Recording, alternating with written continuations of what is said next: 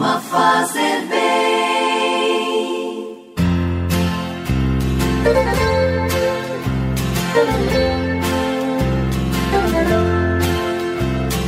Orar costuma fazer bem.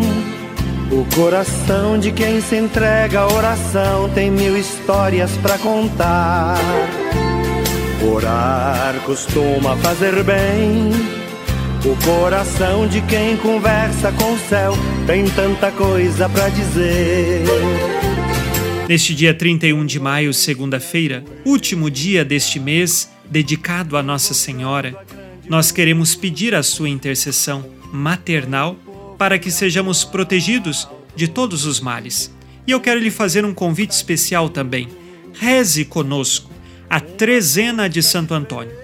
São 13 dias de oração em preparação ao dia de Santo Antônio. Neste dia 31 de maio é o primeiro dia da trezena que já está disponível no canal do YouTube Padre Alex Nogueira. Reze conosco e pedindo a intercessão de Santo Antônio que Deus nos conceda tudo aquilo que é necessário à nossa salvação. Iniciemos com fé e com esperança, em nome do Pai, e do Filho, e do Espírito Santo. Amém. Que a graça de nosso Senhor Jesus Cristo, o amor do Pai e a comunhão do Espírito Santo estejam sempre convosco. Bendito seja Deus que nos reuniu no amor de Cristo. E assim, unidos e fundamentados no amor de Cristo, ouçamos com atenção a palavra do Santo Evangelho. Não importa se não vem como esperava,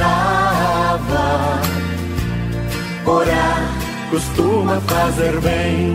Evangelho de Jesus Cristo segundo Lucas, capítulo 1, versículos de 39 a 56. Naqueles dias, Maria partiu para a região montanhosa dirigindo-se apressadamente a uma cidade da Judéia. Entrou na casa de Zacarias e cumprimentou Isabel. Quando Isabel ouviu a saudação de Maria, a criança pulou no seu ventre e Isabel ficou cheia do Espírito Santo. Com um grande grito exclamou: Bendita és tu entre as mulheres, e bendito é o fruto do teu ventre. Como posso merecer que a mãe do meu Senhor me venha visitar? Logo que a tua saudação chegou aos meus ouvidos, a criança pulou de alegria no meu ventre. Bem-aventurada aquela que acreditou, porque será cumprido o que o Senhor lhe prometeu.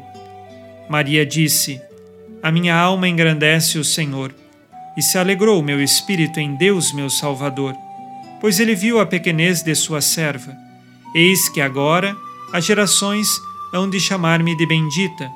O poderoso fez por mim maravilhas, e santo é o seu nome. Seu amor de geração em geração chega a todos que o respeitam. Demonstrou o poder de seu braço, dispersou os orgulhosos, derrubou os poderosos de seus tronos e os humildes exaltou. De bem saciou os famintos e despediu sem nada os ricos. Acolheu Israel, seu servidor, fiel ao seu amor, como havia prometido aos nossos pais, em favor de Abraão e de seus filhos para sempre. Maria ficou três meses com Isabel, depois voltou para casa. Palavra da salvação. Glória a vós, Senhor.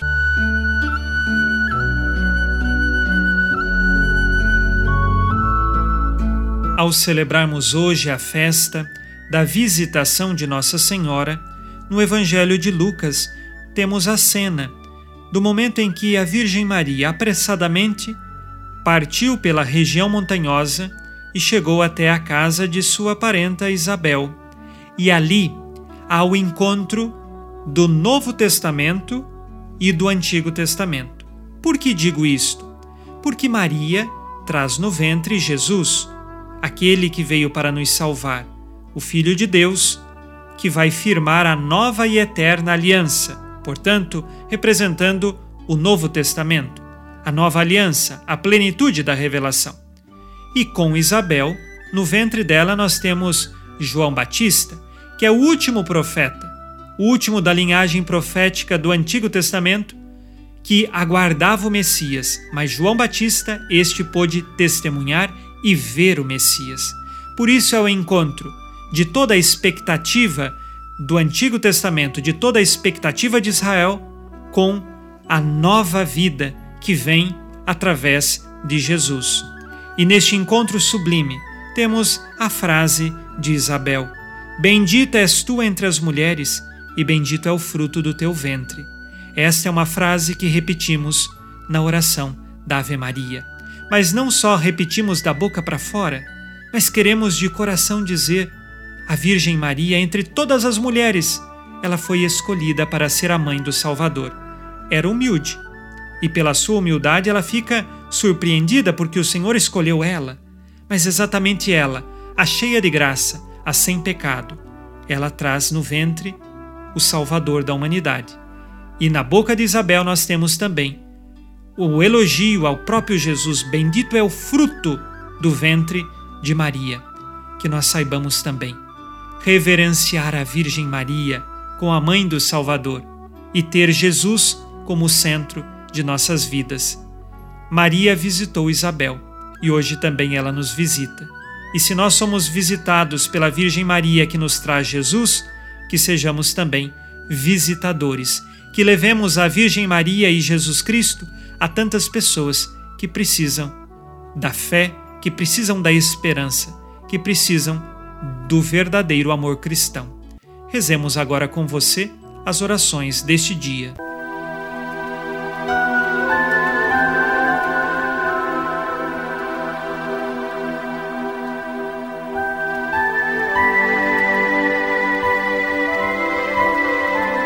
Pai nosso que estais nos céus, santificado seja o vosso nome. Venha a nós o vosso reino. Seja feita a vossa vontade, assim na terra como no céu. O pão nosso de cada dia nos dai hoje.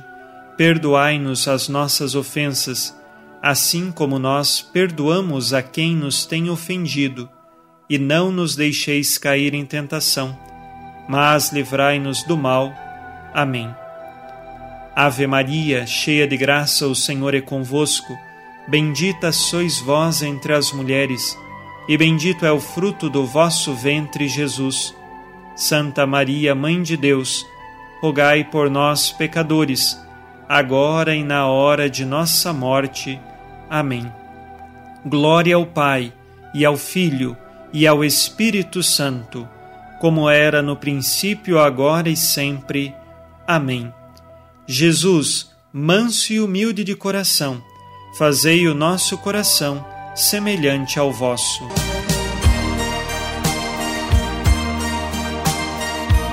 O Senhor esteja convosco, Ele está no meio de nós. A nossa proteção está no nome do Senhor, que fez o céu e a terra. O Senhor Jesus Cristo esteja contigo para te proteger esteja à tua frente para te conduzir e atrás de ti para te guardar. Olhe por ti, te conserve e te abençoe. Amém. E a bênção de Deus Todo-Poderoso, Pai e Filho e Espírito Santo, desça sobre vós e permaneça para sempre. Amém. Nesta segunda-feira, fique na paz e na alegria que vem de Jesus. Abençoado dia a você e sua família. Abençoa, Senhor, as famílias. Amém. Abençoa, Senhor, a minha também.